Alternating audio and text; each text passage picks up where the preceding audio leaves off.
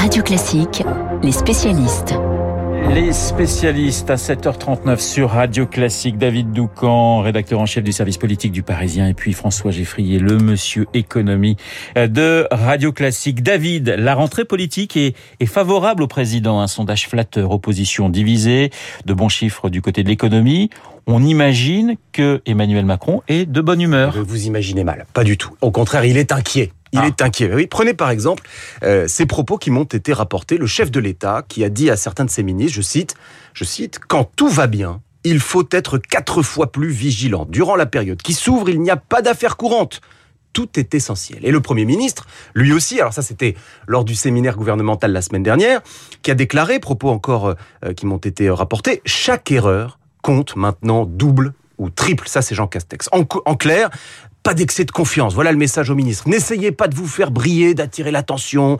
La seule chose qu'on vous demande, c'est d'éviter que ne surviennent des sujets ou des polémiques qui pourraient entraîner le président dans une mauvaise spirale. Alors comme quoi, par exemple, David Eh bien, cette question que vous me posez, les stratèges de la Macronie se la posent tous les jours. Il faut les imaginer, j'en ai vu quelques-uns ces derniers temps, en train de compter sur leurs doigts. Ils ont pris cette habitude dans cette rentrée politique. Ils listent les sujets euh, d'inquiétude, les sujets qui doivent nécessiter une grande vigilance. L'épidémie, ce gouvernement a appris que, euh, avec le Covid, la mauvaise surprise est toujours au coin de la rue. Les manifestations anti-pass sanitaire tous les samedis, elles sont en reflux, ça ne prend pas. Mais enfin, un ministre me disait attention, c'est un, c'est un fond de lait dans la casserole euh, sur le feu. L'assurance chômage, la réforme de l'assurance chômage, elle entre en vigueur au 1er octobre. Attention, ça peut être un objet de mobilisation, de remobilisation de l'électorat de gauche. Vous savez combien la CFDT vend debout contre cette réforme. Et puis le prix de l'essence. Le, bah, la surveillance heure par heure du prix de l'essence au sommet de l'État. Le, ce gouvernement gouvernement se souvient très bien du mouvement des Gilets jaunes. Et puis il y a tout le reste, ce qu'on ne peut pas prévoir. Bref, Macron est à l'affût Surtout pas de gaffe, pas de faute, pas d'erreur. Il est bien placé, Emmanuel Macron, pour savoir que dans une campagne présidentielle, euh, tout peut basculer à tout moment. Vous savez qu'il est bon skieur, il, il, skie beaucoup, Emmanuel Macron. La faute de quart à l'automne d'une élection présidentielle peut être fatale. Donc, contrairement à ce qu'il a dit, on va, si je vous comprends bien, David, hein, on va avoir une période d'immobilisme, la disparition de toute prise de risque.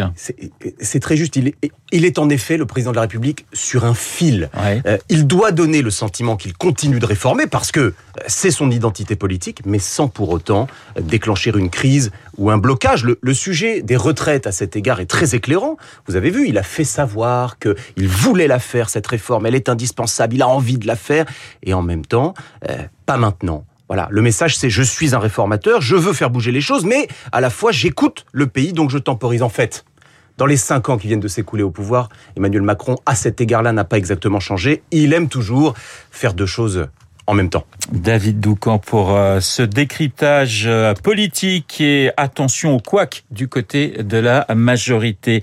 Merci David, on va passer à l'économie avec François François Geffrier. En ce moment, en région parisienne, roule un bus qui se conduit tout seul. Et ça, ça vous fait vraiment plaisir, ça vous enthousiasme littéralement, François. Oui, ce matin, si vous étiez déjà à l'écoute euh, à 6h40, nous étions embarqués à bord de la ligne de bus 393 de la RATP du côté de Sucy-en-Brie. Reportage, je le dis au passage, euh, à retrouver sur radioclassique.fr avec euh, Émilie Vallès. Oui, Renault, ça m'enthousiasme. Avec les véhicules autonomes, on est déjà tout de suite dans la science-fiction. On s'imagine l'étape d'après, les voitures volantes façon Luc Besson. Mais ce n'est pas de la science-fiction. D'abord, ça marche. On a pu le vérifier hier la RATP sur un bus. Moi-même, je l'ai vu sur des voitures et je vais vous dire, je me suis senti en sécurité alors que j'étais en circulation réelle, en l'occurrence à Las Vegas. Vous imaginez le trafic, les grandes routes à cinq voies. On roulait vite, on tournait. Vous rouliez vite on roulait vite, mais c'était la voiture qui roulait vite et qui décidait de tourner, de s'imposer dans le trafic. Les progrès en quelques années ont été sidérants et la technologie est mûre aujourd'hui. Alors oui, il y a des accidents, c'est pour l'instant inévitable. On sait que ça va forcément s'améliorer, surtout, surtout quand les voitures communiqueront entre elles. Donc oui, ça m'enthousiasme. Mais il y a un mais. D'abord, là, c'est juste un seul bus. La RATP est pas encore très ambitieuse. On fait des tests en catimini, la nuit uniquement, sauf quand on invite la presse. On met le bus sur une voie spéciale. Euh, il y a un chauffeur qui reste au cas où.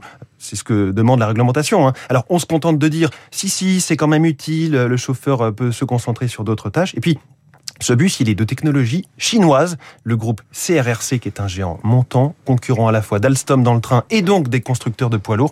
Et rien que ça, c'est déjà dommage. Mais vous, vous avez le sentiment qu'on n'assume pas, en fait, cette nouvelle technologie? Mais oui, quand est-ce qu'on s'y met vraiment? On tarde à se lancer. Et pourtant, voilà un domaine d'avenir contrairement euh, à l'intelligence artificielle ou à la physique quantique, voilà un domaine où on n'est pas déjà en retard. Valeo, l'équipementier français, est en pointe depuis des années.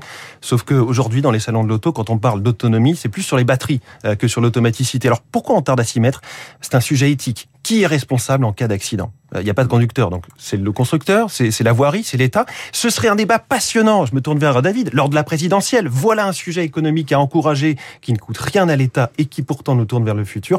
C'est aussi un sujet social puisque c'est l'occasion de tenir un discours clair sur l'avenir des chauffeurs aujourd'hui en activité, comme d'ailleurs dans tous ces secteurs, de la banque à la grande distribution, transformés peu à peu par la robotisation. David, vous vouliez rajouter un petit mot? Oui, je comprends qu'on y aille doucement, en particulier à Paris. Il faut un double cerveau artificiel pour pouvoir lire la, la, la, signalisation, les, les pistes jaunes, les donc euh, effectivement. Ça sent le vécu. Non mais je me demande si le cerveau artificiel est suffisant là dans ce cas de figure. Les spécialistes François Geffrier, David Doucan sur l'antenne de Radio Classique. Il est 8h moins le quart dans un instant. Le journal imprévisible. On va parler de Broadway avec Marc Bourreau, qui est un mélange de Lisa Minnelli et de